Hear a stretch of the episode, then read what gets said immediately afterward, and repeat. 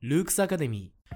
始まりました。ルークスアカデミー通称エルアカの時間です、えーエルアカはルークス私塾やルークス高等学院が日頃行っている授業を、えー無料でなんと、えープロポッドキャストで公開しようというねそういう趣旨の番組でございましてですね。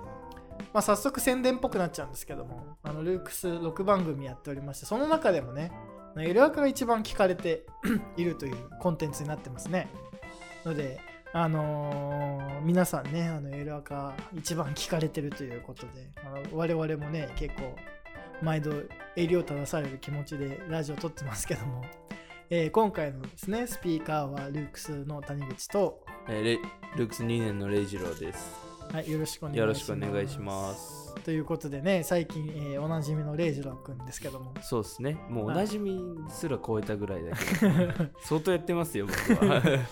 よろしくお願いします。あのねあのこのラジオの担い手たちがですねこう受験とかかぶってしかぶってきてですね。そうそうそう。あのなかなかねあのラジオに出る時間がないくなってきておりますので、まあねたまにねあの出てほしいですけどね、はい。であとまあ1年生もねまだまだちょっとね恥ずかしいのか。うんこういやでも、ね秀幸君は結構出てますよね。あ本当？あ確かにね、うん、結構出てくまあ、る。ショット君もまあそうそうそう出てますよね助まあ、かります、ね。新しく入ってきたね、うんえー子たちにもぜひラジオ一緒にやっていきたいなあでもこの前撮りましたよ。はい、やって、ねあの、エルトークの方にあるので、うんぜひそっちも。そっちもお願いします。あのーまあ、今回ですね、まあ、ルークスアカデミー、えー今までですね、結構いろんなことやってますね。えー 第1回社会学、えー第2回社会企業企業論、で第3回政治学、えー第4回倫理学、第5回心理学、で、まあ、第7回哲学、第8回美学、第9回地理学、で、そこから、えー社会学、宗教学、歴史学。といろんなねす、ごいっすよね。これだいぶあと科学史とかやってますね。うん、やってるやってる。でまあ結構ねあのーなんだろうこうあと国語もやってますけど、うん。まああの言語学ってことなんでしょうけどねこれは。社会企業論やばいよね。なかなかさ、教えてくれなくあーまあ社会企業、うん。企業論ね。これ僕はルークスアカデミー、ね、一押しというか、せっかくルークスアカデミー聞くんだったらこれかなっていうあ感じですすかね。あの社会企業論は、あの峰井さんがやってますからね。そうそうそう。とっつきやすい感じですかね。うん。で科学史ねあのすみれ先生やってくれてますけどあとはなんか僕がやっててなかなかのマンネリ化ししてきますけど。あの今回ですね、まあ、久しぶりの、まあ、結構最近ねあの社会学が今7回までやっててはいはいはい。結構多かったんですけど、まあ、ちょっとここでねね。あのアクセントをつけようということで、緩急をね。はい、緩急をつけようということで、まあ、宗教学、えー第2回ですね。第1回は、えー第1回はですねこれいつ配信してるかというと第1回の宗教学はですね3月28日に配信してますね。え？本当だ。はみずあすごい身近にある宗教っていうやつで、えー3月28日に、えー配信している、えー宗教学第、えー10回目のですねあのラジオになってますけども、えー今回その第2回目ということでですね約半年ぶりの、えー、本当だ。宗教学い。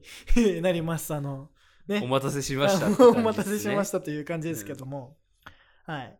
まああのね、あの着せずしてまあ宗教については関心が高まってきているとは思いますけども、うんうんうんいろんなことありましたからね。はい、そうですね。えーということでですね、今回宗教、まあ宗教学といいますかね、まあ、宗教についていろいろこう話していけたらなと思うんですけども、はいはいえー前回はですね、確かね、あの、あんこさんというかね、京子と一緒にやったと思うんですよね。えっ、と、そうですね、卒業生の。卒業生の。えーだからまああの一つ聞いてみたいんですけど、はいはいはい宗教についてこうどういう印象があったり、どういうイメージがあったりします？うん。いや、でもまあ日本では、あ別にそこまで身近じゃないというか、身近なんだけど、うんちょっと遠いイメージがある自分とはみたいな、あのそこまでこう密接じゃない、壁が一枚ある感じの分野。あとまあセンシティブ。ああ、なで、るほど、ね。あんまそう、まあ、こう身近っていうのはどういう点の身近だと思うんですか、それで言うとやっぱりあのと 友達がうん。ね、キリスト教だったりとかそういうのはちょくちょくはもちろんあるんですけどまあ自分的にはあのまあだからその神社とかもねうん、行くじゃないですかまあ初詣そうそうそう、そういう意味での短さ。はあるけど詳しくは知らないみたいな、はいはい。でなんか聞くのもなっていう感じなのかなっていう分野ですかね。まあだからそういうまあなんかこう身近にそういう宗教をね信じてる友達がいるとか、うんうんうん。あの神社とかお寺とかねうんまあ結構ね行ったりしますからね。そうですね。まあとはいえまああの神道の教義がまあ神道の教義まあこれはセンシティブな問題ですけども、うんまあ神道の教義って何なのとかまあ仏教の教義って何なのとか、なんなら神道と仏教の違いとか、まあ違いって何なの神とかです社寺のね違いとかね、はい。あのー正直そんなよくわかんないしまあなんとなく言ってると。うん。でだからまああのキリスト教であればね聖書はね誰もが読んだことあると思いますけど、うんまあ仏典なんてね誰誰もが読んだことないですからね、うんそう。あのね般若心経ぐらいですかね、はいはいはい。知ってるの。般若うん。般若般若原見たそう。ん。えーってやつですけどあれお葬式で読むやつ、ああああ。うん、まあそれぐらいのそうそうですね。んイメージかなっていう。まあだからあの日頃なんかまあただねあのだからこう我々にとっては聖書のこう記述というか、うん。物語の方が、まあ例えばノアの箱舟とか、ね、そうそうそう。身近ですよね、まあ身近で、じゃあ仏教のなんかこうそういう教えとかって何なのとか言われたら意外と難しいっていうかね。ね。南無阿弥陀まあ南無阿弥陀仏ぐらいですよね。あのまあまさに庶民にも分かりやすい仏教ということでね、うん。浄土真宗というかあの一向宗はあの急速に広がっていったと言われてますけどあそうなんですはい、あのまああのねラあのなあの難しい経典を読んだり修行しなくても、まあ、南無阿弥陀仏と唱えていればあそうかそうか。はいまあすね、救われる。そうあの、うん。ね仏様は、うん。あのみんなを救ってくださると、そうですね。まあ、そういう信仰ですから、まあでも、まあ、南無阿弥陀仏とかね まああとはその般若心経とかうん。またはなまああのなんだろう。あ南南妙法蓮華経とかもそうかもしれないですね、こう法華経の、えーはいはいはい。そのマンまあ経典です、まあ、マントラみたいなようなもんですけども、うん。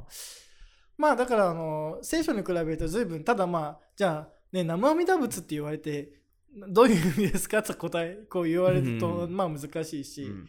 まあ南妙法蓮華経なんてもうもっとさらに難しいですよね。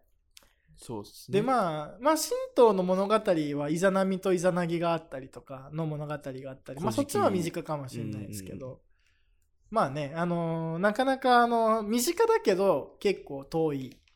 で、まあ、あの日本で宗教というと、まあ、いろんなね、信仰宗教の問題等々ありますから、そうですね。まあ、ちょっとこう、センシティブな領域に入っているとかっていうので、うん。まあ、結構世界的に見てもそういうのって珍しい状況じゃないかなっていうかね、うんそのなんだろう。あのキリスト教とかイスラム教とか仏教とか、うん。まあ、そういうものが結構まあねね根付いている社会。やうん。ないしは文化に比べると、まあ、日本でじゃあ宗教ってまあ根付いてないとも言えなくはないけどなんかうんあの初詣とか行ったりするのでね、えーでもあの結構面白くてあの初詣とかって結構最近のなんか風風習らしいんですよ。あ昔から別にあじゃない最近の風習確か戦後ぐらい高度経済成長期ぐらいだった気がします。あの大衆化したっていうか定着したんですよ、はいはいはいそうなんですね。もちろんあのあの伊勢参りとか昔からやってましたけど、はいはいはい。あのてそのいろんな神社行って定着するのは最近の風習らしいのでそうなんだ。あのまあ定着してると言えるのかどうなのかまあ 定かでないですけども、まあそうやってね日頃ふ身近に触れるけれども実は身近じゃないっていうなんかちょっと微妙なうんね感じの話だったんですかね。まあそういう印象があるっていうことですかね。うん。まあなんかね第1回目はね実は身近な宗教みたいな確か副題があそうそう書いてあのその時ねもう見ました。はいはい。6ヶ月前だねうん。何話したかあんまり覚えてないんですけど。そうですよね。うん。まあでも意外とこう宗教を信じてたりとかっていう、なんかあるいはそのなんかこう宗教的な感覚みたいなものはうん。意外と身近だったよねみたいな、まあ、そういう話だと思うんですけど、まあ、今回はですね、まあ、ちょっとなんだろうこう宗教学的にこうまあ重要なテーマというかまあ重要なキーワードみたいなものを中心に、宗教って何なんだろうみたいなことをこう考えていきたいなとはいうふうに思っておりますと。はいう感じですね。まあだからそのなんかあのであのその後ですねまあこれもまた半年後くらいになるかもしれないですけど あの世界の宗教みたいなものについてね、まあ、触れていきたいなとは思うんですけど、はい。まあ僕もね別に宗教学の専門家でもないですし、はい、はい。あのまあなんかいろんな本を読んでねん。宗教がこういうテーマ持ってるんだみたいなのを、こうしかもなんかめちゃくちゃこうピックアップして紹介してるだけなので、はい。まあ、気になったらねあの書店とか行ってはい。宗教学みたいなコーナーうん。あると思うんであるいは宗教学入門とか、まあ、そういうなんか本とかね買いましたわ。あの新書とかいっぱいあるので。うん。あのそういうのとか、まあ、はいまあ、アマゾンでそういうのキーワードで調べてみるとか、まあ、ちょっと関心持ったら自分で調べるっていうね、特にあの前仏教の気になって何回か読んだんですけど、うん、なんかあのあ宗派に違うじゃないですか。あそうそうそうそう。だから結局あれみたいな。あ まあ宗派いろいろありますから、そうそうそう、うん。まああのに日本で言うとねあの あの奈良仏教と呼ばれている人たちまああのもののなんと六宗っていう宗派があったりとか、はいはい。はまあその後平安密教はあの日本史で習うレベルの知識ですけどうん。あの平安密教って言ったら真言宗とかね、うん。あの天台宗とかね、うん。でその後こう鎌倉仏教で臨済宗とかうん。あの禅宗とかね。あの仏師の層には禅宗が禅の文化ですよね、うん。座禅を組むみたいな。はいはいであの民民衆の間にはこう浄土宗宗というか、うん。浄土真宗とかが広まっていき、えーっていうようなねことを習ったりして、うん。であの江戸時代くらいになると大幕派っていうのがこうまた出てきて隠元隆起とかっていう人がですね出てきて、はあ。のまあそういう感じででねあのでまああの浄土真宗の中にも大谷派とかいろいろありますからねあのなんかほんといろいろあってなんかわかんないうんくなっちゃいますよね。ね なんか、うん。いやいや、なんか、ごっちゃになっちゃうし。まあごっちゃになっちゃいますね。うんだからまあただまあそういう時はなんかこうじゃあなんかあのその根本には何があるんだろうっていうのを考えるとちょっと見通しが、はいはいはい。はい、すっきりするとそうですね思うのでうんもうちょっとあの枝枝がね多くなればなるほどうんこう幹を見失うんですけど、まあ、はいそういう時はなんかこう根本にねえー、辿ってっていうのでまあなんか仏教入門みたいなね、うん。まあちゃんとそういう時にまあちょっと選ぶ時に、まあ、ちゃんとこうしたこう人が書いてるのかどうなのかはそうそうそあのちゃんと確認した方がいいと思うので、でまあポイントはあの著者の著者紹介とかあるじゃないですう。か、はいはいはい。でまあどういう人なのか,、宗教者なのか宗教学者なのかまあですよね、うん。まあ、そっちの方がまあでも宗教者の中にもまあ宗教学者にももちろん偏りがあったりするので、うん。まあ、何冊か読んだ方がいいと思いますけど、まあ、あとはあのまあやっぱ参考文献をこう紹介してるっていうか、うん。あのああ、どっから引用してどっから引用ししてきたかとかがこうちゃんと明示されてる本の方がまあ信頼度高い。確かに、それはそうですね。はい、あの僕が思う宗教みたいな本とかもやっぱり結構ありますので、あいやまああ探せばいっぱいあると思いあますよ。ま あのでなんかあの参考文献もなしに、うん。なんかこう自分の宗教体験みたいなのを書いて、仏教の本質はみたいなことを言う場合もあると思うんで、うん。まああの信頼できる本を選ぶときには、まあ、著者を見てどういう人なのかっていうのと、まあ、あの参考文献ちゃんと書いてるかっていうのと、うん。まああそこはねちゃんと調べたらいいかなと、はいはいはいはい。うん思ったりしますけどね。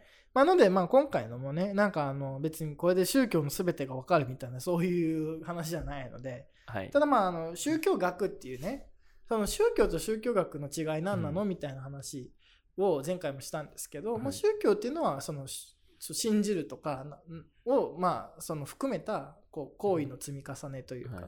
まあ実践することですよね。うん。で宗教学はその宗教というものをこう科学する学問なので,、うん。でこの宗教学がこう、まあ、いわばこう宗教的行為をしてる人たちを、まあ、なんかこう外から眺めて、この人たち何やってるんだろうとか、うん。まあ、そういうことをこうね、あのー研究したりする分野ですけど、はいはいはい。まあ、そういう中でじゃあ宗教のなんかこうポイント何なんだろうみたいなはい。ものなんかなんかいくつかあの見つけたあわけですよ。はい。で一つがですね、まあ、やっぱりその まああの特にこれ一神教強いですけどもあの絶対者と相対者を分けるっていうね、はいはいはいはい。うん。うん。まあこうもう本題入ってますけど、うん。宗教学があの宗教何なんだろうっていうふうに考えた時に、やっはいぱり絶対者と相対者を分ける。はいはい。ね。絶対者っていうのが、まうん。あ、例えば、まあ、ゆ唯一神とかですよね。まさに、はいヤハウェみたいな。ヤハウェみたいなものとかまああのアッラーもそうですけどね。まあ、だから、あのキリスト教イスラ,、まあ、イスラム教徒にとっては、あのキリスト教もあのユダヤ教もあの兄弟っていうかうん。経典の民っていうんルーツが一緒ですもんね。そうそうそう。あの、一神教を同じ、だから一神教を信じてる以上、同じ神を信じてると言わざるを得ないじゃないですか。そうなんですよね。うん、まあ、うん。あのね神はただ一つであるっていう発想なので、まあ、なのであのイイスラム教徒からするとユダヤ教もあの、いえーとキリスト教も同じ宗教というか、うん。同じ神教を信じてる人たちうん。というふうな、まあ、扱いになって、はい。ねあのまあイスラム教もいろんな派派がありますけど、はいはい。スンニ派とああ。のねあのシーア派っていうのね、まああのまあシスンニ派の方が割とこういろんな開かれたと寛容だと言われてますけども。ー、なるほど、なるほど。うん、で ただまあそういうその絶対者っていうのは区別するわけですねそうですね。でまああのあるいはまあ仏教の中でもやっぱりお釈迦様っていうのは絶対的な存在だし、うんうん。まあ、儒教においてもやっぱりこう孔子とかねはいはい、はい。あの孟子とかね、はいそういう人はある種こう成人化されるわけですよ実ね。況は中国の。あ儒教は中国のあの孔子とか孟子とかが、はいあの体あのまあ始めたとされる教えですけど、はい。まあ、なんかそういうなんかこう絶対的なこうあるいは成人みたいな形で聖なる人ですね、うん。まあそういう人たちとなんかこのんなんかこうなんだろうこう凡脈のこう我々みたいなはいはい。あの人間ですね。だからうん。まああの唯一神を信仰する宗教ではやっぱりこう相対者。まあその、絶対者に対してこうたこう相対する相対する人間みたいな、うんまあ、そういう区別がありありますよねっていうのが、まあぜ前提として一つですね。うん、であのまあだ絶対者っていうのはなんかこうまあ吉律として存在してるというか、はいまあ、それ自身として存在しうるというか、うんなんかこう自立していてはい。でなんかこう相対者っていうのはなんかそれなしではやっていけないような、うん。まあ、そういう存在、そうですね。だから教えを請うんですね。そうそうそう。うん。だ絶対者は教え壊れることはないですからね。まああの成人とかだったら教えを請うてうん。うんもらってなんかこうパワーアップして伝える。伝えるみたいな、やっぱり教える人になるので、はいあのまあ、そういう区別をやっぱりするわけですね宗教というものは、はいはいはい。うん、まあもちろんでもこれ宗教に限らずそういうことやると思いますけど、はいだから限りなくいやだからカリスマみたいなのはねうん なんか受験界のカリスマとかさはいはい。教育のカリスマとかさ、なんかまあ、まあ、そうそういうのもまあその絶対者化してるといえばしてるので、うん、だからその自己啓発書とかにも言いますけどね。うん、。まあまあね。そういう方たち。うん。まあだからあのそういう意味ではまあやっぱりこうまあ宗教のみならず、うん。こう人間っていうのはこうなんかこう吉律として自立してるようなはい。見える存在と、そうではない存在みたいなものをこう分けてで絶対者が相対者に対してなんか施しをしたりとか教えたりだとか、はい。なんかそういうことをね、えーすると。うん、でもこれはなんかその宗教だからといってね、なんかあぼやっとしちゃう気もしますけどよくよく考えたら今もよくあることですよね。まあまあまあ。さっき言ったようにね、うん、確かにそのカリスマがいたそうそうカリスマっていうのはなんか全然現代にも言えるから、うん。なんかそれが神っていう形であっただけでこう結構そう思ってこう今学ぶとうん。こう分かりやすいというかしっくりきますね。まあそうですね。うん。まあだから意外とこうまあな宗教と宗教以外の行為を結構峻別するっていうのは、はい、まあ難しいよねみたいな感じになってくるわけですけど、なんかそうですよね。それって宗教じゃないみたいなこととかって今よく言われますし、うんうんうん。あありますよね。まあねもちろんあの身競技があるっていうのはうん。結構大切なポイントですけど、こうまとまったね。その聖書とかね、うんうん。うんまああのまあただこう宗教的な、はいなんかことを求めてしまうことは結構ありますよね、よく考えてみると、ね、あります、あります。でこの絶対者とうん相対者を分けるという考えはい。が、えーまあ、宗教の中にはあると、うんうん まあ、いうふうに考えたわけですけどもうん。はい。でまあここでですねあのまああの絶対者をどういうふうにこう捉えるかっていう中でもあの2つ考え方がどうやらあるそうなんですね。大まかに。はいはいはい。えーで一つがですねこの反神論という立場ですけども、はいはい。あの反神論の反ってのの平凡の凡に三髄をつけた、であのだつまりあそっちね。そうあの半身欲の話じゃないですそかっちだと思ってた、最初。半身論っていうのは、あの絶対者のうちにあらゆるものが存在するって考えですね。だからこの世界そのものが神であると、おう。うん。だから我々は今神の母体の中にいるんだとそういうふうに考えて。はあ、なるほど、なるほど。まあそういうねえー、なんだろうこうあらゆるものはこう絶対者のうちに存在する、うん。じゃあもうつながってるというか。そう。つながってるというか、なんだろうね包まれてるというか。うん。同じ枠の中に入っているもの。まあ、あのその考えが一つ、はい。ともう一つがなんかこう超越したところにいます。はあ、あ絶対者は？そう。あだから我々の及び知らぬ超越的なところにいます。あ、なるほど。じゃあ一緒にするのはおこがましいぐらいの。はああそうそうそあ、なるほど、うなるほど。その2つのタイプに分かれていくと。なるほどね。なんか神は我々の中にいるんですよとかうん。いうね立場もあれば、うんだからそういう場合結構こういうふうにこういうふうな展開になり、まあ、つまり神は我々のな中にいるからこの我々のね内政をきちんとしてうん。きちんと正しいことを自分でうん内観して内省してね、うんあの見つめ直せば神に出会えるああ、なるほど。ああ。はいはいはい。でまあ一方超越心みたいなものをするとやっぱりその神になんかそのお供え物をしたりだとか、うんうん。まあそういう感じになってきますよね、祭るみたいな。祀ったりとか、うん。その外側にある存在であるそのでしかも我々の人知を超越したはい。神に何だろう。まあお願いをしたりだとか、うん。うん、なんかまあいろんなね奉納をさすまあいろんななんだろうこうお供え物をしてはい。はい。こうい祈願成就じゃないですけど、うんまあ、だからそういう意味でこう日本のこうなんかアニミズムだとか言ってますけど、アニミズムっていうのはどっちかっていうとねこう半神論的なねこう全てのものに魂は宿るみたいはいはい。な まあそういう考え方とああいう神を祀ってっていうのはちょっとやっぱりこうなんか感覚違うんだろうなとかまあ、このねうん区別半神論と、うん。まあ半つまり半しつまりつ神はあらゆるところに存在しているうんうん。う んだから神のうちにあるから、うん。まあ、あるいは絶対者のうちの中に我々は存在してるという立場はいはい。がやっぱり神は我々とは切り離されたなんかこう超越的な世界にこうお住まいになられてて、はいはいはい。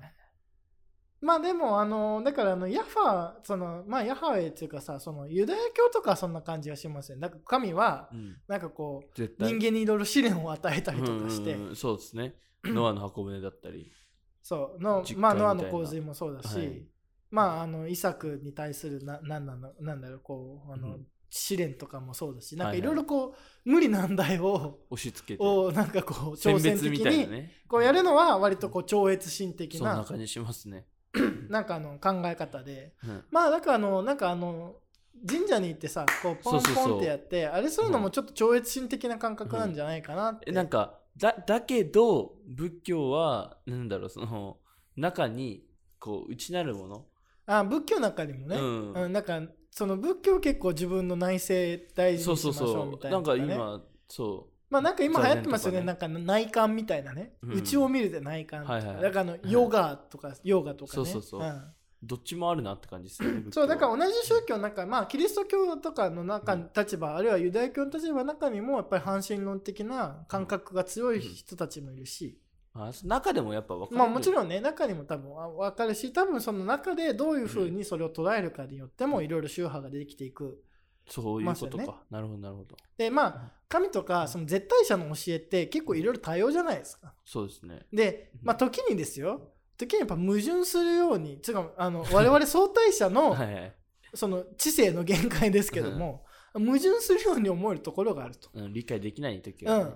うん、でこ神はここでこう言ってるのにこことこここではこう言っててこれ矛盾するじゃんみたいうん。な。でじゃあこれ矛盾しないように私たちはなんかこうね神の中ではなんか矛盾しないけども私たちの論理の中で矛盾しそうに見えるものを こう矛盾しないようにこういろいろ教義を解釈したりとか、えーしていくとなんかこうあそのその考え僕の考えとか私の考えに合ってるみたいな人がやっぱそこの宗派に行くし、うんうんうんうん、なんかそういう感じでこう分かれていくんですよねきっうんと宗派っていうのは。はい。それは感覚的に理解しやすいですね。まあ感覚的にね、この人の言ってること分かる。ね この人いいなみたいなね。うんそういうことです。であのねカリスマの中にもさやっぱりね、こういろいろ派閥できたりするじゃないですか,、はいはい解釈をめぐってね、うんうんだからまあ絶対者というのはあのなんだ自分で解釈するのではなくて、はい。何かこう告げる人なので、うんうん。解釈するのは我々相対者という自分たちで。か、でこの解釈のやっぱりね広がりというか多様性があるので結局、そうですね。うんあのなんかこうね我々あの所詮相対者であり続けるしかないのでうん。こういろいろねあこう言われたことじゃ本当はこういう意図があったんじゃないかとかなんかこういろいろね考えながら。うん。与えてもらったものをやっぱ読み解く力っていうのも必要になっていくわけですよはね。い。まあいずれにせよね。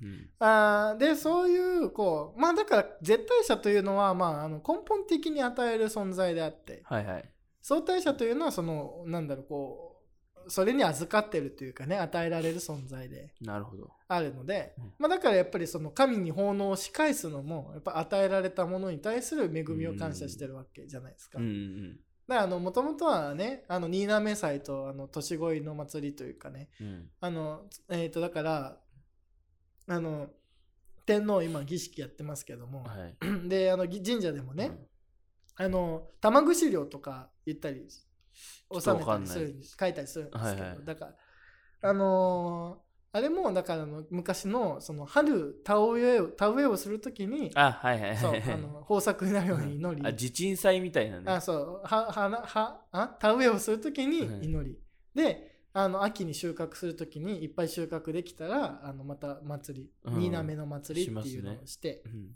あのまあ神にね あのその一番いいものをやっぱりプレゼントするわけですね。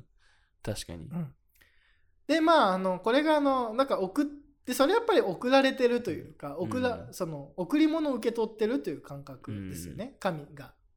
そうですね。うんで神の差し配でこうね恵みをもらったから私たちはその恵みに感謝して神にうん一等のものを、その年一番のものをまあ神にあげると。感謝の意ですかね。感謝の意で。でまあこれね社会学的に考えると、まあ、社会学的っていうかまああのまあかんあのなんだこうこの行為自体いろいろこう社会的にかん社会的な要因で考えるとやっぱりこうね、やっぱり一番のものをね神にあげないとね一番をめぐって争ったりするじゃないですか、そうですね我々相対者はうん。まあだからまあ賢いっちゃ賢いですよね、うん。その生存戦略上というかそうですね。そのね一等のものってやっぱり欲しくなっちゃうじゃないですか、うんうんうんでねじゃあその限られた一等のものをあげていいのか。競って争ってると、うん。まあね内部でねちょっとちょっといさかいとか起こってするので、はいはい。やっぱり一等上等のものを神にこう捧げてあのねあのこの世の誰の手にもならないというねことするのはなんか生存戦略として賢いなと思ったり、うん。ね、今でも一等を争ってますんでねこう今の時代こそこうそういうなんか超越心的な考えがあってもいいのかもしれないな。何でも確かに 一等争いますよね、結局は。まあね確かにな。でその一等の座にさ神がずっと座ってたらさ、うん、争いっす。まあまあ、っていうようなまあそういうような話ですけどまあなんかそういうようなあの絶対者と相対者を分けるっていうのがまあ一つ、えー宗教の、まあ、ポイントというかはいはい。でですねあの2つ目がですねあの日常と非日常をこう分けるというものですねはいはいはい。で割とあの宗教的体験っていうのは、まあ、非日常に分類されるわけじゃないですか。はいはいはいはい。ね。あの、で、まあ、こういう、あのーまあ、なんだろうな、非日常、まあ、非日常、まあ、いわゆるイベントですけども、うんイベントって、まあ、起こるもので、はいはいなんでね、あの、起こってしまう、何かが起こってしまって、で、それで、こうね、日常の、なんだろう、こう習慣とかうん。が、こう、断ち切られて、まあ、そこで、なんかこういろ、いろんなものが問い直されるというかね、はいはいはい。まあ、今でも、まあ、まあ、今でもっていうか、まあ、常にそうじゃないですか。うん。まあ、日常が、うん。なんか例えばまあねこのこの間のウクライナの戦争もそうですけど、はいはいはい。まあ、コロナウイルスもそうなのかもしれないですけど、うん。こう普通の日常が途切れちゃった時、うんでそれは何かが起こった時ですよね、はいはいはい。うんイベントが起こ発生すると、まあ,、はいはい。あの RPG 風に言うとね。そうですね。イベントが起こるとあ、まあ断ち切られるわけなので,、そうですね。でこう断ち切られた時にやっぱりこう振り返るというか、うん。こう改めて日常が問われるっていうことは、はいはいはい。まあうん普通にあることじゃないですか。うん。まあ、なのでやっぱりこう宗教の中でもやっぱりこの非日常性みたいなものは、うん。まあ結構大事にする場合うん。がはあありますよね。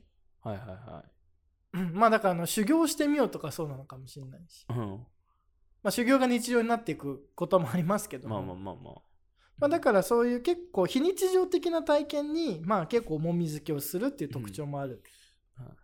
ちょっと話変わるんですけど、うん。あのミストっていうホラー映画があるんですけどそれであのなんかスーパーにあの溜まっててでなんか急に霧が濃くなってで外に出るとあのなんか触手みたいに殺されちゃうんですよ、ええ。でみんな戸締まりして、はいはいはい。それでなんか長いなんかまあわかんない何日か過ごすんですけどその中でまあいっぱいいろんな人がいるわけですよね。でそう残されちゃった。で、まあ、最初はこうだんだんだんだん話していくわけですよいろんな人たちが。で結局最終的に恐怖心が強くなっていろんな人が死んじゃってみたいななった時にあのキリスト教の、まあ、教え？を説いてる人、女性が一番優位な立場に立ってあそう、なんか周りが、なんか最初、なんかうるせえみたいなこと言ってた人たちが、ああ今までキリストをあどうのこうのみたいな、そういう感じで、こうキリスト教が強くなっていくみたいな感じのですすごい面白いんですよ、それが。そのホラーなんだけど、その人間性がすごい出てて、あ、うん。人間の弱いところはいはいはい。がすごい出てて、うんなんかそれにすごい言えるなというか。あなるほどね、うん。こうイベントが発生して。そうそう、発生して非日常になって、不日常になった時にこう問導くそうそう、存在が。思い出してみると、みたいな。うん。まあだからやっぱりこうねまあもちろんその何か導く人が現れるのも、はいはい。まあやっぱりねイベントが発生した時だし、うん。うんで逆にイベントが発生することによって今までの生活が問い直されるとかですね、はいはいはいまああのじ自分自身やこの世界の在り方に対するこううん。反省的なね、えー思考が可能にななると。はいはい。で まあだからこのなんだろうこの往復といいますかね、うん。こう回ってるわけですね。うん、宗教的な体験とはなんかこうこういう日常と非日常をなんかこう往復するようなある種の体験と言えるのではないかとうん。いうようなね、まあ、考えがあったりするそうですけどね。まあそれはなんとなくね、まあ、別に宗これもやっぱり宗教特有かと言われると、そうでもない。まあ、ただ宗教はそういうこう装置舞台をはいはい。こう、うん。まあ生み出しやすい生み出しがち生み出しがちじゃないですね。生み出す、うなんだろう。きっかけ？いや生み出していくっていうか、うん。まあ、例えばだからその聖なる空間っていうものを作ったりとかですね、はいはいはい。うん。まあ、だからこの聖聖と俗の区別ですよね、うん。いわゆる、うん。はい。でここは聖なる空間です。いわゆる非日常の空間です。はいはいはい。だから例えばあの日常の汚れをね取ってくださいと、うん。こう例えばさ手をねあの洗うじゃないですか。神社に入る前はでうん。鳥をくぐるでしょ、そしたらなんかこう、ねあ別世界に入ったな。うん。急にだって、その、都会の中に木々が生いあまあ茂ってそうそうそうて、そうそう。ね。うん、だからそこにはやっぱりこう俗の世界とは区別された、うんまあ要は聖なる空間、アジールというか、まあが。俗を断ち切って、まあ、聖なる空間に取り込む、うん人を取り込んで、うんあの俗の空間では、まあ、体験できないこと、うん。まあ、かん感じられないことや、まあ、考えられないこと。をこうなんだ考える、はいうんはい。だいいですよね。僕、そういう意味で神社とかって結構好きですね。あまあななんかそういうのでねこう、うん今活用してる人もなんかちらほらいるいるっぽいですよね、うんうんうん。そうなんですね。なんかだからそのなんだろう。え要はさその静かな空間なので、ああ、そういうことね。うん。あーだから、でもそれこそなんか本質というか、まあね。切り離されてるっていう意味でそうそうそうそう。いやはまさに正しいですよね。うん。いやだからあのまあうちの学生も何か一回お寺に行きましたけど。はいはいはいはいはい。いやだから行きましたね。そのなうん。お寺でその宿坊でうん。一泊なり二泊なりする。となんかやってみるうん。とちょっとこういろいろこうね自己を見つめ直せるんじゃないか ことがまああったりなかったり、えーするわけですけどはい。まあそういうの意外とこう最近需要はありそうですよね。ありそうですね。だからあのあの宿坊体験ができるなんかお寺を探すためのまとめのウェブサイトとかがあったりとかして。わありますよね。あったんですよ、うん。その一緒に調べてた時に、はい。こんなのあるんだと思ってですね、うん面白いえだから意外とニーズがあるんだなと思って、まあ、やっぱり今ね結構そのなんだろうこうぞ俗化してるじゃん。まああのなんだろう。まあ。まあ生活にやっぱり俗がもうあらゆるうん。ところ、まあねあらゆるメディアを通じてですよ、うん。まあいまあ携帯とか、うん。まあ、スマホですけど、うんスマホとかパソコンとかね、うん。タブレットとか通じて常にこう、外界と接続しているので。逆にしてないと不安だし、まあね、えーまあそうなってるので、うん。もう逆にこうもうめちゃくちゃもう起き 起きてから寝るまで俗の空間に、まあ、身を浸しているのでですうん。ね、あるいは寝て寝ていてもそうかもしれないですけどね、うんうん。あのーまあだからそういう意味ではこうそういう俗のなんかこう、重荷みたいなものをこううん。一個取り外せるなんか聖なる空間みたいな、まあ、あるいは非日常空間に対するなんか欲求みたいなのはもしかしたら、まあ、うん高まってるというだか、からこその今の田舎ブームとかね、まあ、田舎ブーム。あるいはねあの、うん。やっぱり音楽体験もイベント重視になってきてますからねあ今。あはいはいはいはい。確かに。あのうん。あのーその CD とかうんうんうん。まあ今あのなんだろうサブスクライブになってきてますけど、はい。時代の流れが、まあ、ただあのそそうなつまりサブスクにしするってことは、うん。まああの曲の価値が下がるってことなので、まあまあ要はね。ねうん。1曲あたりの。だって月額980円で数万 曲あるいは数百万曲、まあ原理的にはですよ。あの聴けるっていうのは1曲に対する価値が単価が落ちますよ、ね、そう。CD1 個980円で買うのとは全然違うので、そうっすえーまあそうなってくると、まあ、あのイベントの方に価値がねっていうなんかこううん。マーケティング的な側面もありますけども、はいはい、あのとはいえそのそれをこう欲望する私たちのうん。中では何かこうイベントというか非日常を追い求めてるというようなね、まあ、そういう感じはあるんでしょうねきっとね。はいありそまあだからそのイイベントっていうものだからそのノアが構図な神が構図を犯すのもうある種イベントだし、うんうんうん。うん試ですよね。練み。たいなね。神が試練を与えてるのは、これ全部イベントなわけで、でこのイベントを日常とはあの切り離されたこうイベントにどう対処するかによって、うん。その人の人となりとか人格とかいろんなものが出てくる。はい。でそれでそのイベントをうまく乗り切った人はなんかこう成人じゃないですけど、うん。なんかノアとかそうですよね、うん、まさに。一つ悟りを開いてるそうです。まあ、ノアは、その、そのみんなが堕落しててもノア一人は信仰心を忘れなかったう。んでその結果このノアの洪水という一大イベントを乗り切ったうんみたいな。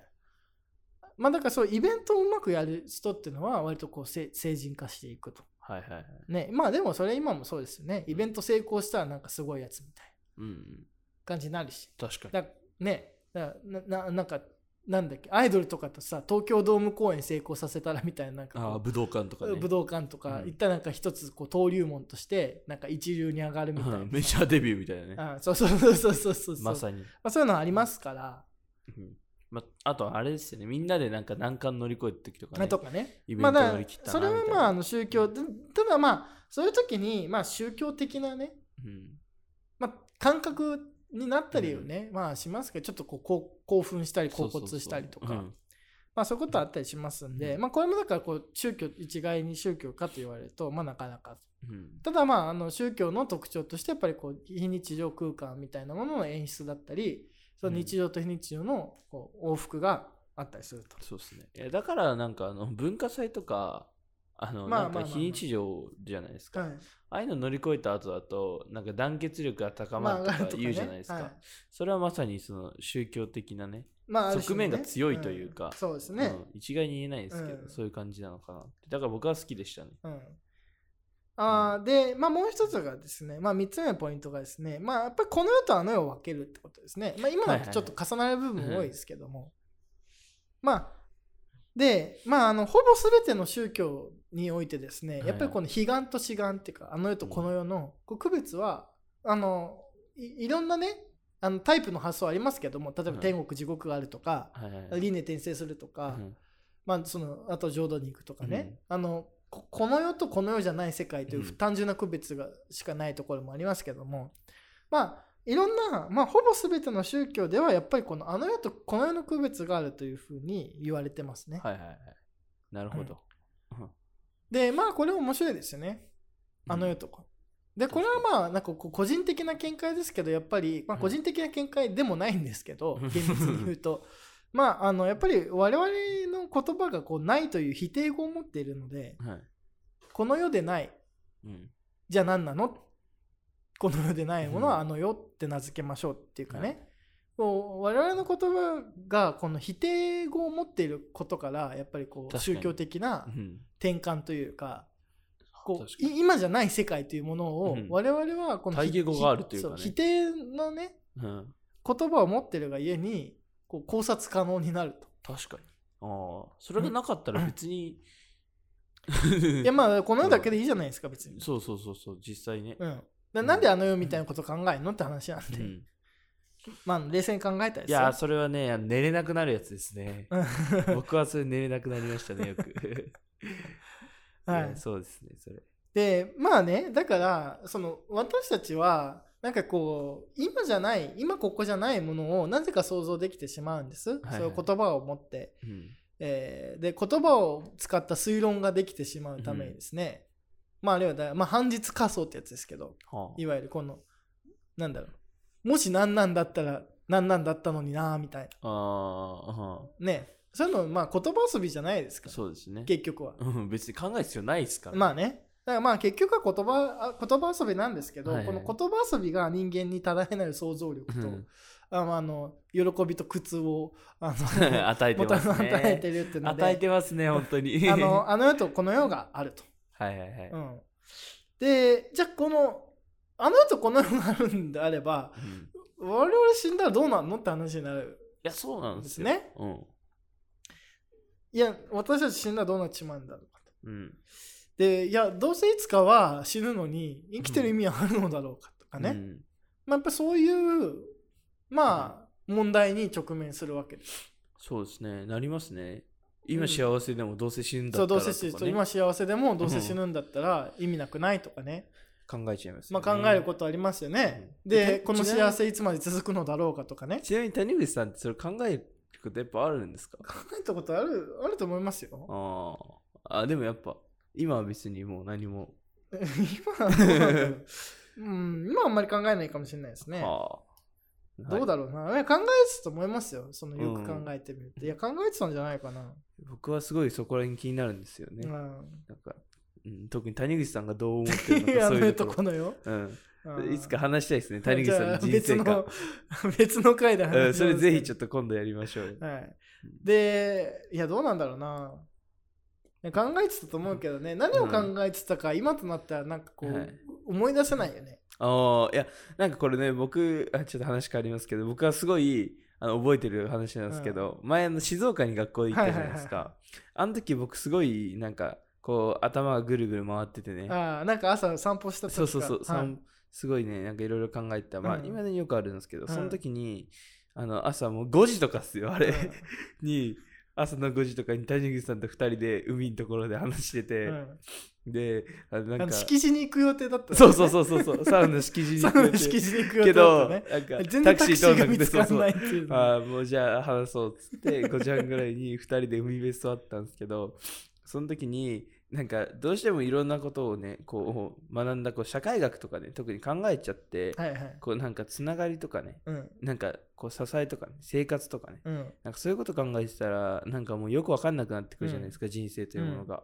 で、自分って何なんだろうみたいな。そういうところであの疑問を抱いたりしないの？って谷口に聞いたんですよ。うん特にこうやってなんか勉強してるとなんかもしてるからこそいろんな疑問が湧いてくるというか。はい。谷口さんってものすごい本読んでるんでいやなんかおまねんですかって言ったらなんかあのそれはまたなんか一つの、うん。なんだっけぎそういう疑問は一つなんかあのなななんでしたっけななんか一個のなんか問題としてこう切り分けて考えてるみたいなこと言ってて、うん。あそれであ確かにと思って、うん。なんかな なんか俺的には確かにこう自分は自分だし、うん。その上で、うん。このあななんていうか I think me じゃないですか、ああ。こうなんかその自分とその問題切り離して、はい。自分が問題を考えるっていうところをこううん。大切にしようと思ったらちょっと楽になりましたね、じゃあ救救ったわけはいですね。救いましたね。うんカリスマになりそうですね。はい、いやもうカリスマですね ルークスのカリスマですね、谷口さんは。あのうん人をねあの救ったということで、はい、ルークスはだから宗教的な側面があ強いんで。あのあはい。どういうことだえだからその自分の問題じゃなくて、一つの問題としてそう考える。自分の問題とは切り離してうん。まあ、問題問題として考えるっていうそう。あ、まそれですね。そういう感じのこと言ったんですかね、言ってました。覚えてないんですね。あんまり覚えてないですけど。僕はそれしっくありきました。の蝶々発しあのその場その場であの言葉をね言ってますから、うんまあだから問題をね切り離して考えだからまあ確かに、まあ自分の問題で考えちょっと辛いですからね。辛いです。なんかこうイチローがさ、うん、あのなんだろうな、うん。ワールドベースボールカップでさ、はいはいはい、決勝打を打ったうん。時に、ね、うん。あのめっちゃ緊迫するシーンですよ。はいはい、そうですよね。で、うん。あの時になんかこうあの頭の中で実況してたってはこうなんか逸話があるんですけど、はいはいはい。でそれもねこうやっぱりこうここで決めなきゃとかう、ん。俺がミスったらうん。負けるうん。どうしようみたいうん。な考えるとやっぱりこう緊張してるじゃないですか。うん。だからさあバッター一応選手打席に立ちましたうん。背番号なんとかみたいな。うんであのここルーティンを始めますみたいな。うん。でこう第ピッチャー振りかぶって第1球みたいな。もう見逃しみたいな。なんかこう、そうわかんないけどね。まあ実況を頭の中で言ってたんだって。はいはいはまあ、そういうことだよね。だい。からそういうことですね。うん、確かに。まあだからやっぱ自分の問題として考えると結構やっぱ人間深刻になっちゃいますからね。確かに。そこでね、なんか、あ、打たなきゃとか緊張するとか思そうそうそう。わず、そう。俯瞰してる多っていうか分見逃しました。うん。うん。で、いや、ボール1個分外れてましたね、みたいな。だからこう、うんそう話してると、まあ自分の中でも整理つくしね。に確かに。僕も実況しますもんね。だからまあ追い込まれた時は実況する。それだ。そうします。はい。あの、また一つつく救われましたね。これカリスマの素質ありますよ。まあだからやっぱりこの、やっぱりこう、まあ超越的なものを考えるっていうのは、はいはいまあそういうことなので、なるほど。で、えっ、と、まあだからね、じゃあこの、じゃあどうせ死んだらどうなるのとかう、ん。死ん意味あんのとか生きてるのに。はいはい。でまあ死んだらどうなるのとかっていうね、まうんあそういうものにやっぱり宗教っていうものは一つ、こう、まあなんだろう、意味付けをしているというか、うんまあ生きることや死ぬことに対して、まあ意味を与える、まあ役割は、うんまあしてますよね。してますね。で、まあただこれも今宗教かって言われるとう、ん。みたいはいはい。確かな、まあことはありますからに。ね。まあ自己それこそ自己啓発本とかもそうかもしれないし、あそういうセミナーとかもそうかもしれないうんし、あるいはなんか会社の上司とか、そのあるいは学校の先生みたいうんので、なんかここ死にする人いるかもしれないしとかさ。はいはいはい。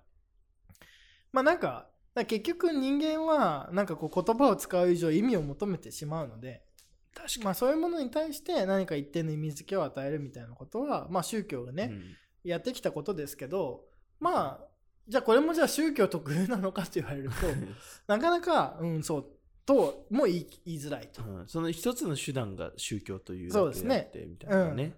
そんな気です。しますね。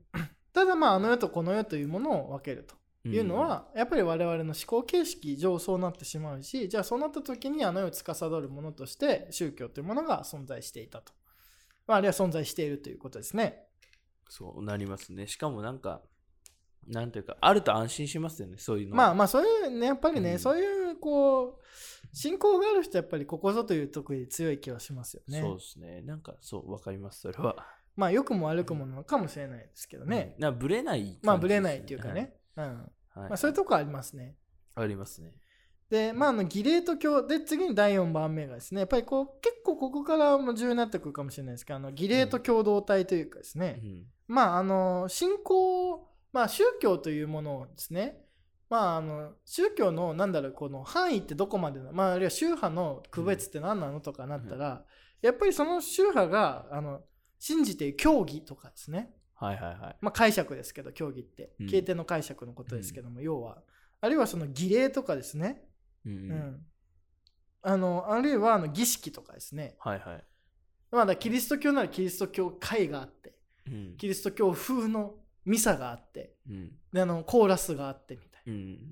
であのあの神父さんまあ神父さんっていうのは、まあ、神父さんのうん。そのこれあの説教があってはいはい。で仏教であればね、いろんな宗派がありますけど、まあ、葬式の時には数珠を持ってねポクポクポクポクってやってあのお経を唱えると。確かに。まあ神道であればねあのなんだかなんだか払えたまえなんだらみたいなこうややりますけどねそう。ですね。だああいうこう体系化された儀式があると。うん。でこれあの前別の授業でねあの美術とか芸術の分野でやりましたけど、はいはい。まあ、やっぱり広めていく中でこうはい。体系化してた方ああ、が、確かに。言いましたね。まあいいですよねっていう、まああのそういう話うん。なんで、まあ、そういう信仰実践をちゃんと形式化した儀礼ね。うん。だったり、まあその宗教の教えをきちっとその文字に起こした教義というものが存在していると。はい。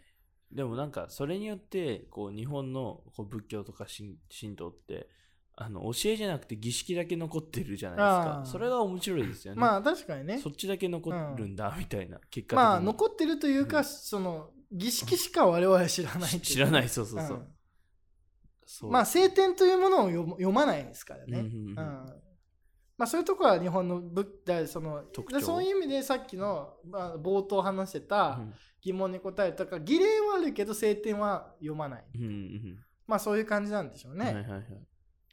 うんでまあこの儀礼とかその経典があるからこそ我々はこの宗教を信じているはいはいはい。っていうなんかこうんなんか共同体意識が生まれてくるという。はいはいはい。でこれもまあじゃあ宗教特有かというと、んまあなんか会社とか、あるいはなんか学校とか部活とかでもさなんかはいはいはい。なんかあるよねなんか規則っていうかなんかなんつうの？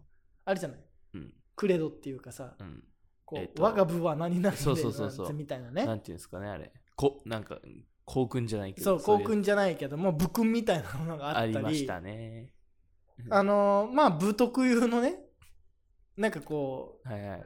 うなんか聖聖典みたいなものとかやっうん。ぱこう儀式まあ野球部とか結構ありますけど、ありそう。儀式とか。うん。まあだからそういうものがやっぱりその共通の儀式をやることによって俺々は同じ存在なんだと。うん。仲間なんだと。あ、全員坊主とかね。あそう全員坊主とかもある種はいはい。一種の儀礼ですよね、あれ簡単でいいんですよね、結局は。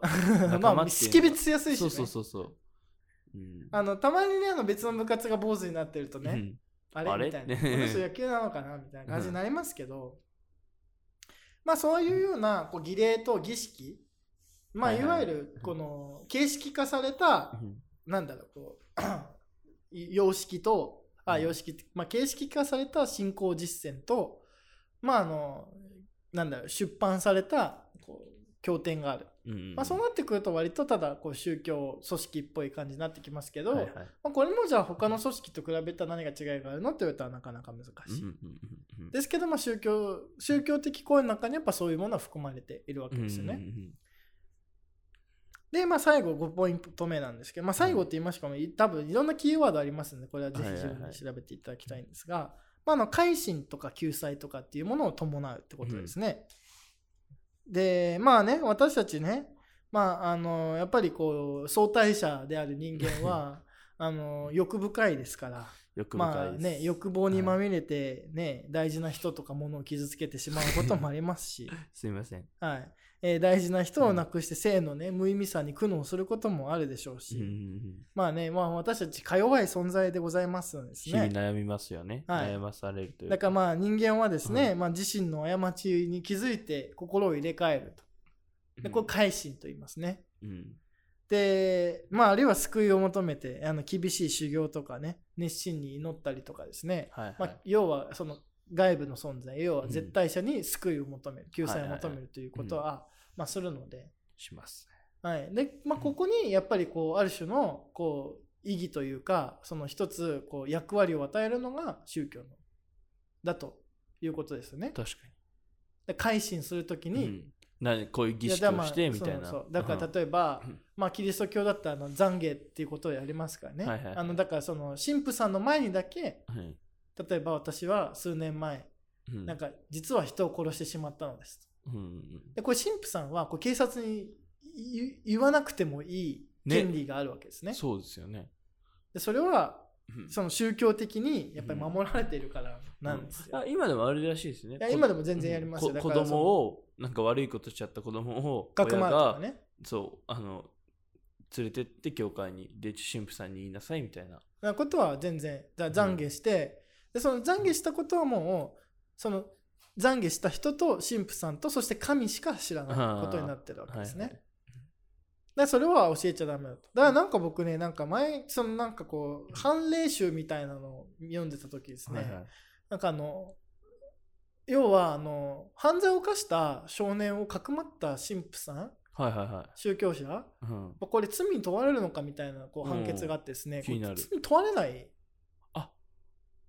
かくまったことに関しては罪、それはその宗教的良心の問題なので、うん。っていう判決がなんか出たとかなんかっていうですね、え。そ読んでれ結構重めな罪？いやそうそうなんだと思ってやっぱりそこははあやっぱり宗教の内内面信仰の自由というかうん、え信仰を守ることの、すごいですね。うん、内面の自由というのは認められているしそれはそのね窃盗まあなんだかなんか罪を犯した少年をかくまうということよりは優先されるっていうかねまあそれぐらい重要なものなんだというふうに、まあ、されているんだなというふうに思って。それだけ根強かったら、やっぱこう救われるというか、まあね、うんちょっといだから生きるのが少し楽になる。まあだそういう空間があってもね、うん。だから懺悔。だからそういうはい。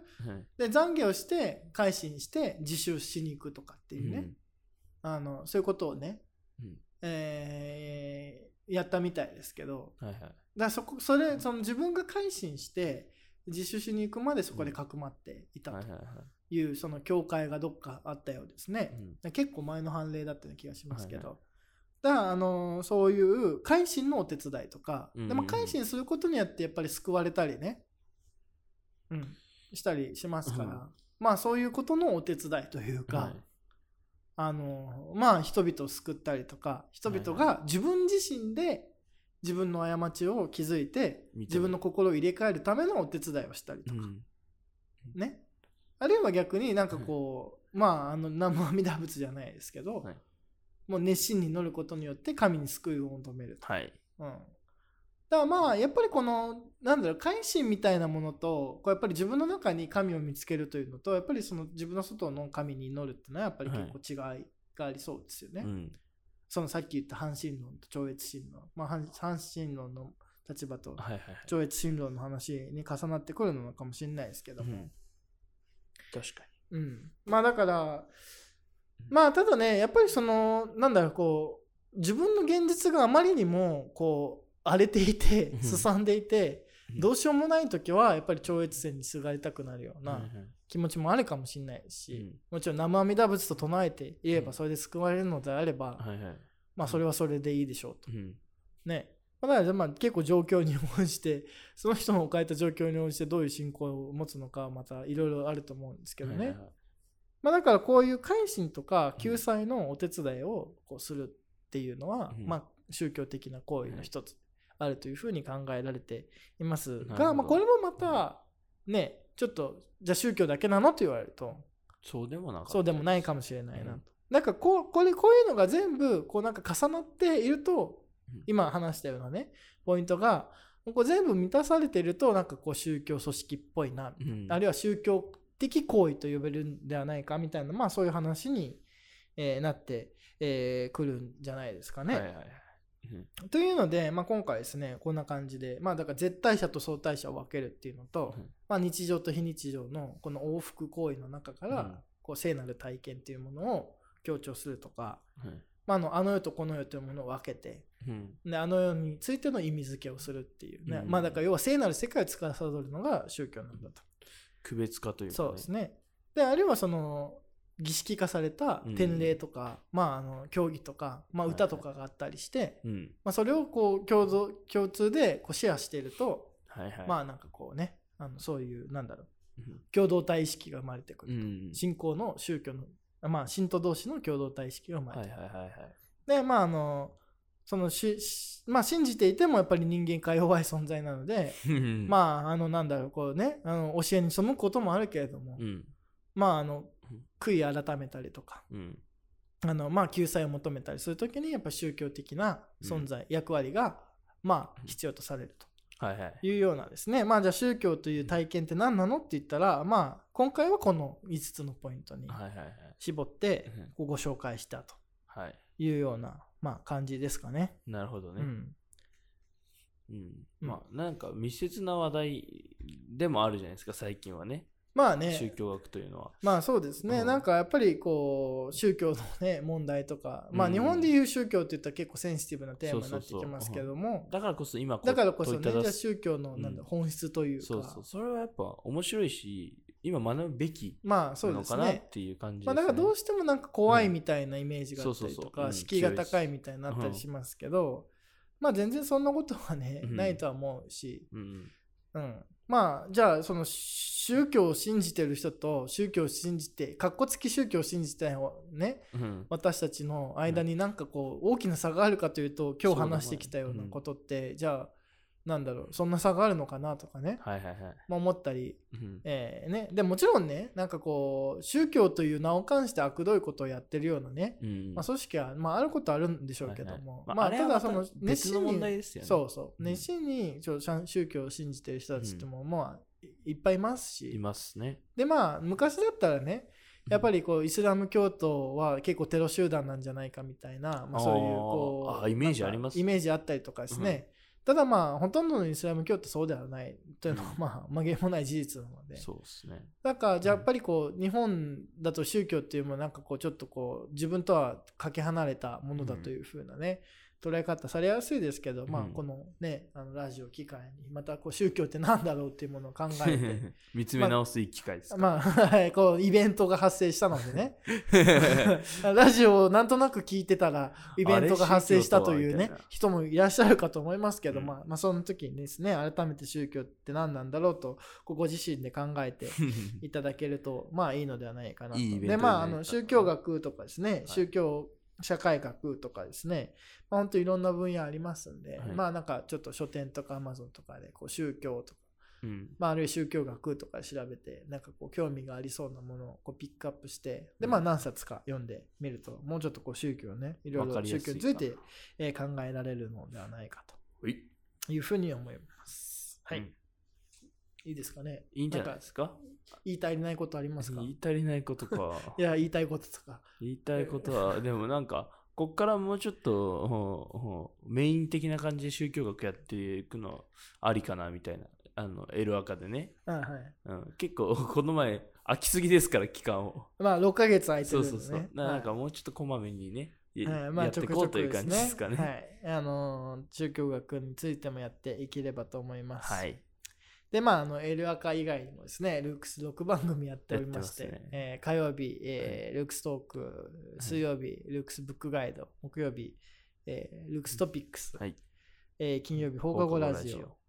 不定期のルークスペシャル。ね、ルークスペシャルという、ねうん6番組やってますので、はい。まあ、一番人気はこのエルアカなようですけども、うん結構差がありますよね。まあ結構差がありますけどね、あの他のラジオもね、あの面白いので、ぜひ、まあ、なんかこう、情報量とか、なんか勉強した気になったな、みたいなのは、まあ、あの、ね、ルークスアカデミーかもしれませんがですね、はいはい。あの、ブックガイドとかも勉強になりますしね。なります、なりますで。トピックスとかもですね、やっぱりこう、最近のこう、何考えてるんだろうとかね、そういうの面白いし、そうですね。あのね、放課後ラジオなんか一番面白いですね。放課後ラジオマジで面白いですよ。あの、本当に。あのた谷口さんがだいぶ暴走してたりするんでめっちゃ面白いですよ。放課後ラジオは結構面白いので、おすすめ。おすすめですね。はい。ぜひ聞いてくださいってぜひね感じですかね。ではい。あの、と、あのね、あのートピックスだったりトークの方はね、結構そういう感じで面白いので、そうそうそう、面白い。マジ面白い。若い子たちとのね、こう掛け合いが面白いので、うんぜひあの聞いてみてくださいはい。